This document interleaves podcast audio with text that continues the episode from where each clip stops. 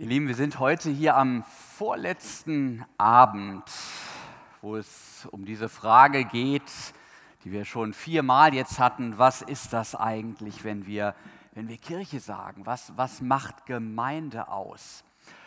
Und die vier Impulse, die wir schon hatten in den vergangenen Wochen vor der Sommerpause oder vor meinem Urlaub, das war alles andere als erwartbar. Nicht? Was erwartet man normalerweise, wenn man Kirche hört? Da denkt man an ein spezifisches Gebäude, man verbindet damit ein bestimmtes Personal, Pfarrer, Küster, Organist und solche Dinge und vor allem natürlich bestimmte Abläufe, einen bestimmten Musikstil, bestimmte Routinen, die von vielen von uns, die vielen von uns wenig sagen, manchen vielleicht als überholt, auch als dröge erscheinen.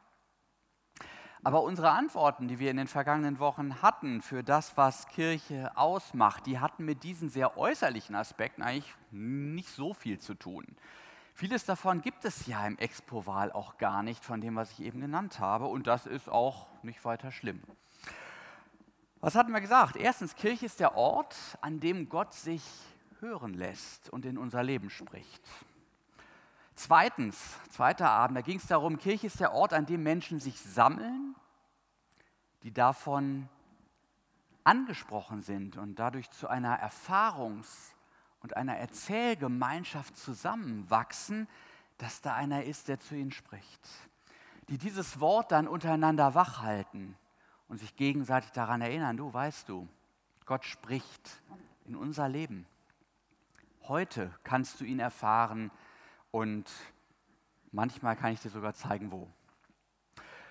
Und dann dritter Abend, dann wird diese Gemeinschaft plötzlich produktiv. Da hatten wir einen Gastprediger hier. Die Menschen realisieren nämlich, wir kommen alle von einer gemeinsamen Erfahrung her. Wir haben Gott als einen Gott der Liebe und der Gnade erfahren. Einen Gott, der mir ein unerwartetes Geschenk gemacht hat, indem er mich unabhängig von meiner Lebensleistung so annimmt, ganz so wie ich bin.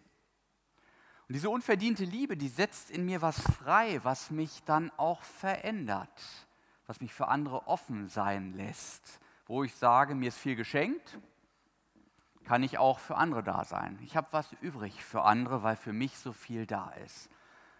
Ich kann selber zu einem Kanal der Liebe Gottes werden. Das ist sozusagen dieses Thema Diakonie gewesen. Ja, und letztes Mal haben wir dann gemerkt, all das geschieht leider nicht von selbst. Es will eingeübt werden im eigenen Leben, es will verankert werden im eigenen Denken, indem wir geistliche Zusammenhänge ja verstehen lernen. Das will dann auch ausprobiert werden, das will praktisch werden im Alltag, damit Handlungen zu Haltungen werden und wir uns unter diesen Bedingungen auch charakterlich verändern. Das nennt die Bibel Nachfolge. Ja, und heute geht es darum, dass dieses Sprechen Gottes kein Monolog bleibt, sondern dass es wie in jeder guten Beziehung zu einem Gespräch kommt, zu einem tiefen Austausch, Austausch zwischen dem Gott der Liebe und seinem geliebten Geschöpf, Gebet. Das sollte eigentlich eine ganz natürliche, eine selbstverständliche Sache sein. Dass das aber nicht so ist, daran erinnert mich immer wieder eine wunderbare TV-Sendung, die ich mal erlebt habe. Die Älteren unter uns erinnern sich noch. Frau Erika Berger, RTL, das war so eine Beziehungs- und auch Erotik-Ratgebersendung in den 90ern. Und die saß dann da immer so schön mit übereinander geschlagenen Beinen, riefen Leute an und haben ihre Fragen gestellt. Und da konnten man sich dann so live beraten lassen. Und eines Tages rief einer an, der beklagte, dass er und seine Frau nicht, nicht so gut mit Konflikten umgehen könnten. Und Frau Erika Berger war ganz in ihrem Element und sagte, erzählen Sie mal davon, wie ist denn das immer, wenn Sie dann so miteinander Konflikte haben? Da sagte, ja, meine, es kommt gar nicht viel dazu, meine Frau sperrt mich sofort im Schrank ein. Ja, dann äh, war Frau Berger ein bisschen platt und fragte nach, ja, erzählen Sie mal, können Sie denn nicht miteinander reden über so ein Problem? Und sagte, nee, geht nicht, meine Frau spricht nur Portugiesisch. Frau Berger war dann ziemlich verzweifelt, denn es ist ja schon irgendwie eine absurde Situation, wenn sich Ehepartner nicht miteinander verständigen können. Es geht eigentlich gar nicht. Naja, und die Details dieser Beziehung wurden dann auch immer bizarrer, bis sich dann schließlich herausstellte, der Anrufer war Harpe Kerkeling. Der hatte sich sozusagen so eine Art Telefon-Joke da er, er, erlaubt und äh, Frau Berger war ganz verzweifelt. Aber ich dachte, eigentlich ist ja mit dem Beten manchmal ein bisschen ähnlich. Mancher zählt sich so seit Urzeiten zur Christenheit dazu, verspürt aber, ehrlich gesagt, kaum ein Bedürfnis, mit seinem Schöpfer ins Gespräch zu kommen. Und wenn das eine Beziehung ist, ist das ja eigentlich ja, reichlich bizarr, wenn man darüber nachdenkt. Für mich ist diese Frage nach dem Gebet in besonderer Weise hochgekommen, als ich im Ausland studierte. Da habe ich, man macht das ja so als Theologiestudent, einen bedeutsamen Katechismus angeguckt. Ein Katechismus ist so eine Art FAQ des christlichen Glaubens, also Frequently Asked Questions, was ich schon immer über den Glauben wissen wollte. Und das fängt gleich mit so einer Hammerfrage da an. Was ist die Bestimmung des Menschen? What is the chief end of man, heißt es im Englischen. Ja, auf Neudeutsch, wozu um alles in der Welt lebe ich?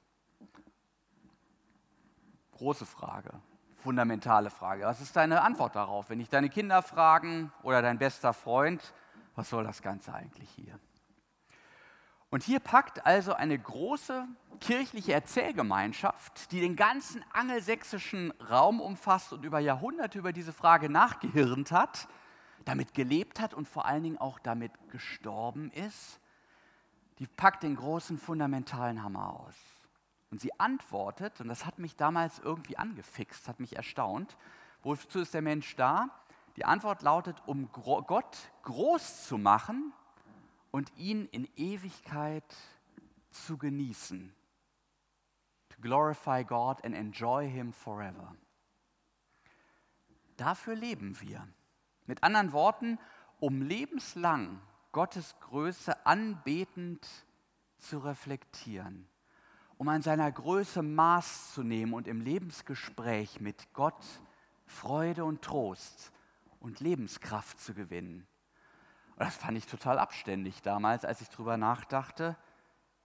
Ich weiß nicht, wie es euch geht, wenn ihr das heute hört. Und ich dachte mir so im Nachgang, man denkt dann immer wieder mal drüber nach, vielleicht ist das einfach so ein bisschen zu viel, too much für unsere Selfie-Kultur. Wir sind ja beschäftigt im Leben, nicht? Mit, mit, mit Selbstdarstellung, auch mit einem Verständnis von Arbeit, das nach Ansicht vieler im Wesentlichen der eigenen Selbstverwirklichung dient. Wir werden etwas dadurch, dass wir arbeiten. Also vielleicht doch besser weg mit dem Gebet, weil es eine neue Bestimmung des Menschen gibt, ein neues Bild vom Menschen, dem wir heute doch viel mehr nacheifern. Ein Mensch, der tätig ist, der sein Schicksal selbst in die Hand nimmt, dessen Bekenntnis lautet, wer ewig strebend sich bemüht, den können wir erlösen. Warum sollen wir noch beten? Warum von einem anderen alles erhoffen und es sich selbst nicht also sich nicht selbst nehmen. Wie man in diesen Tagen sagt, Lieferketten kurz halten. Ich vermute, dass unsere mangelnde Fähigkeit zum Gebet ein Symptom für etwas Größeres ist, für eine grundsätzliche, ich nenne das mal Rhythmusstörung unseres Alltags, die sich vielfach als Ruhelosigkeit, auch als Stressempfinden und auch Orientierungslosigkeit bemerkbar macht. Diese Rhythmusstörung hat ihre Ursache möglicherweise darin, dass unsere Gesellschaft anders als die ersten Christen die Bedeutung des Ruhetags, des Sabbats, des Feiertages nicht mehr wirklich verstehen. Darum war die erste Gemeinde eine betende Gemeinde im Lebensgespräch mit Gott, die am Sonntag ihren Herrn groß machte und ihn genoss, wie der Katechismus sagt, während wir oftmals so mit zusammengebissenen Zähnen dasitzen und schweigen. Und wie kam es dazu? Den Zusammenhang, den lohnt es sich mal genauer anzugucken. Jesus ist auferstanden und augenscheinlich hat er den Tod überwunden. Die Anhänger von ihm waren gewiss, Gott kann alles neu machen. Dieser Moment der Auferstehung, so haben sie es verstanden, ist wie der Beginn einer neuen Schöpfung. Es zieht sich durch das ganze Neue Testament. Jesus Auferstehung ist der Startschuss Gottes für eine neue Welt. aus der Sabbatruhe des Grabes heraus schafft Gott etwas Neues. Er wirkt segensreich, er vollendet diese Schöpfung. Wie kommen die da drauf? Hilfe bietet unser Schöpfungsbericht. Da heißt es ja, so wurden vollendet Himmel und Erde mit ihrem ganzen Heer.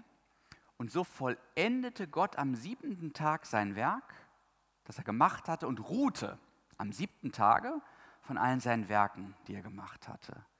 Und Gott segnete den siebten Tag und er heiligte ihn, weil er an ihm ruhte von allen seinen Werken, die Gott geschaffen und gemacht hatte.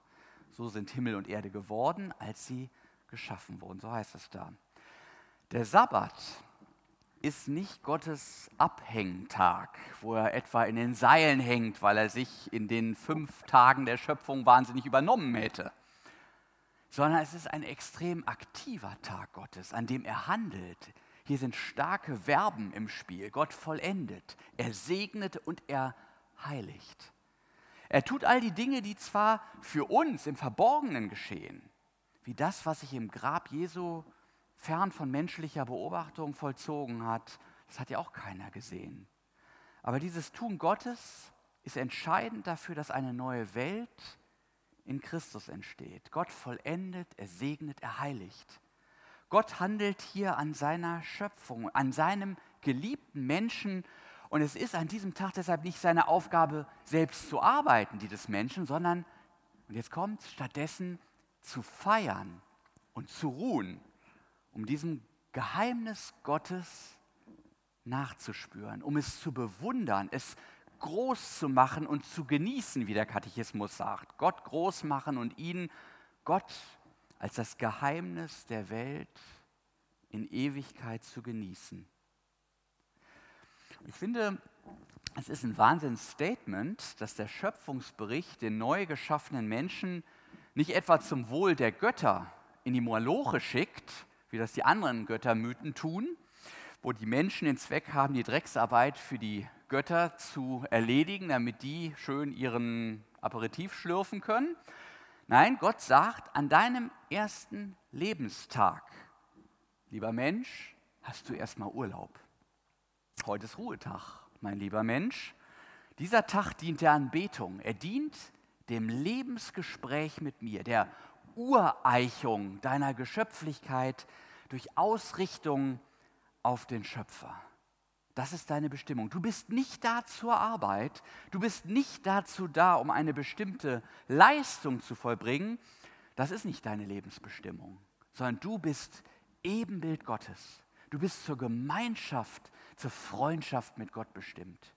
Um Gott anzubeten, mit ihm im Gespräch zu sein, dich von ihm lieben zu lassen. Das ist dein Auftrag. Ja, und das ist ein alttestamentlicher Text, aber es ist eigentlich evangelische Rechtfertigungslehre pur. Vor Gott, vor dem Maßstab aller Maßstäbe, bist du nicht durch deine Taten, durch deine Vitalität oder durch deine Lebensleistung klassifiziert, sondern du bist, weil Gott dich liebt.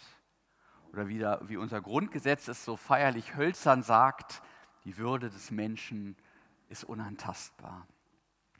Und dieser unglaubliche Satz, der bestimmt das Lebensgefühl der Kirche. Die betende Gemeinde antwortet auf die Liebe ihres Schöpfers, die sich im Auferstehungssonntag ausdrückt. Gott vollendet dich, er segnet dich, er heiligt dich. Und die Gemeinde sagt, danke, Danke dafür. Danke für dieses unverdiente Privileg. Ich darf Geschöpf vor meinem Schöpfer sein. Ich darf ruhen von meinen Werken. Ich muss nicht verzweifeln, wenn mein Werk einmal nicht gelingt. Wenn im Leben einmal etwas so richtig daneben geht. Ich bin kein Sklave meines Images, das ich krampfhaft hochhalte und in den Social-Media-Netzwerken streue. Ich bin ein geliebtes Kind Gottes. Und diese Zusage Gottes genießt die anbetende Gemeinde als Antwort auf das gnädige und das liebende Wort Gottes. Und der Rest, der antwortet auf ein anderes Wort und auf einen anderen Tag. Der schaut nämlich mit gehetztem Blick auf den Montag. was noch alles geschehen muss bis dahin. Nur noch kurz die Welt retten. Die Sorgen der Arbeitswoche überfallen mich. Man wird mich an meiner Leistung messen. Vielleicht falle ich durch. Hoffentlich ist es genug. Ich lebe, um zu arbeiten. Denn der erste Tag der Woche ist dann der Montag. Übrigens amtlich in Deutschland erst seit 1976. Da wurde die sogenannte Arbeitswoche mit dem Montag als Beginn eingeführt. Natürlich wurde hier zementiert, was in den Köpfen der Menschen längst Usus war. Erst die Arbeit, dann das Vergnügen. Wir leben, um zu arbeiten. Du bist, was du tust. Und das Wochenende, na klar, das dient der Wiederherstellung, damit du wieder arbeiten kannst. Damit du nächste Woche wieder im Hamsterrad unterwegs sein kannst. Du wirst es vielleicht mit der Karriereleiter verwechseln, aber von innen sieht das Hamsterrad ja nun mal aus wie die Karriereleiter. Und auf deinem Grabstein wird stehen, Arbeit war sein Leben. So schaut es doch aus. Aber ursprünglich war es anders. Die Woche beginnt mit dem Ruhetag. Kann man sich eigentlich schon daran klar machen, dass wir den Mittwoch Mittwoch nennen, Mitte der Woche. Ja, erst drei Tage, Sonntag, Montag, Dienstag. Dann kommt die Mitte, der Mittwoch, und dann kommt Donnerstag, Freitag, Samstag. Nur so macht es Sinn. Ja? Unsere Arbeitswoche hat das ein bisschen verschoben. Eine kleine, unscheinbare Umkehrung hat die gesamte Perspektive ein bisschen verschoben. Und mancher spürt so eine kleine Rhythmusstörung in sich. Früher kam man aus der Ruhe und ging in die Arbeit. Heute kommt man aus der Arbeit und hat dann auch mal, vielleicht, wenn es gut läuft, Ruhetag. Denn wir machen dabei leider die Erfahrung, dass die Arbeit mehr und mehr nach uns greift und sich ins Private ausdehnt und der Feiertag dabei irgendwie verdunstet. Und wer diesen Sabbat nicht hält, der arbeitet nicht nur zu viel, sondern der hat das Wesen und die Bestimmung des Menschen nicht verstanden. Das ist das Geheimnis dahinter. Der Sabbat ist nicht nur ein Ruhetag nach der Arbeitswoche, sondern er ist ein Feiertag. Gott hängt den Sabbat nicht an die Schöpfung an, sondern der Sabbat ist die Vollendung der Schöpfung. Die Schöpfung vollendet sich darin, dass der Schöpfer sie segnet, sie heiligt und vollendet. Und das Geschöpf seinem Schöpfer dafür die einzig angemessene Reaktion zollt, die so einem Werk gebührt. Feier und Anbetung. Der Sonntag ist also nicht nur ein Tag, der frei ist von Arbeit. Das wäre ja eine negative Bestimmung, die uns durch die Hintertür belügt, dass die Arbeit das Normale und die Ableistung die Bestimmung des Lebens sei. Nein, der Sabbat hat einen positiven Grund. Er ist Feiertag, ein Tag zum Feiern, zum Innehalten, zum Besinnen aufs Wesentliche. Weil es so wichtig ist, lesen wir diese Passage nochmal. Und so vollendete Gott am siebenten Tag seine Werke, die er machte, und ruhte, ruhte hören immer alle, das andere hören sie nur nicht, ruhte am siebten Tage von allen seinen Werken, die er gemacht hat. Und Gott segnete den siebten Tag und heiligte ihn, weil er an ihm ruhte, kommt es nochmal, von allen seinen Werken, die Gott geschaffen und gemacht hatte. Wir schlagen jetzt den Bogen zurück zum Ausgangsthema. Wozu Gebet? Warum betet die Gemeinde? Warum gehört das zum Kern von Gemeinde dazu? Weil sie darin das Geheimnis der Schöpfung wachhält, weil sie es darin nachvollzieht, indem sie ihren Schöpfer darin erkennt und feiert und ehrt.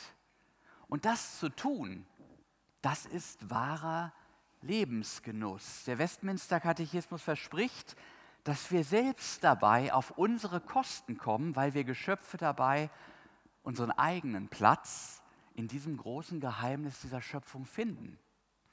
Und insofern verspricht das Gebet nicht nur Genuss, sondern auch das schlechthin Realistische zu sein, was Menschen tun können. Im Gebet bist du als Geschöpf auf deinen Schöpfer ausgerichtet. Du bist auf Empfang. Indem du mit ihm sprichst, stärkst du die Beziehung zu ihm und gleichzeitig deinen Realitätssinn. Wir erkennen nämlich, Gott, du vermagst alles. Nichts ist dir unmöglich. Wenn du da bist, dann brauche ich keine Angst zu haben. Wenn feststeht, dass du Gott bist, dann bin ich es schon mal nicht. Und dann ist klar, dass alle meine Weltrettungsfantasien eigentlich Flausen in meinem Kopf sind. Nur noch kurz die Welt retten, wir kennen das Lied, das ist Gottes Job, das ist nicht unserer. Und all meine Sorgen, die lege ich dir hin, weil nichts besser wird dadurch, dass wir uns sorgen. Wenn uns die negativen Dinge, die auf unserer Seele lasten, und da gibt es ja viele, wenn die uns überrollen wollen, dann hilft das Dankgebet.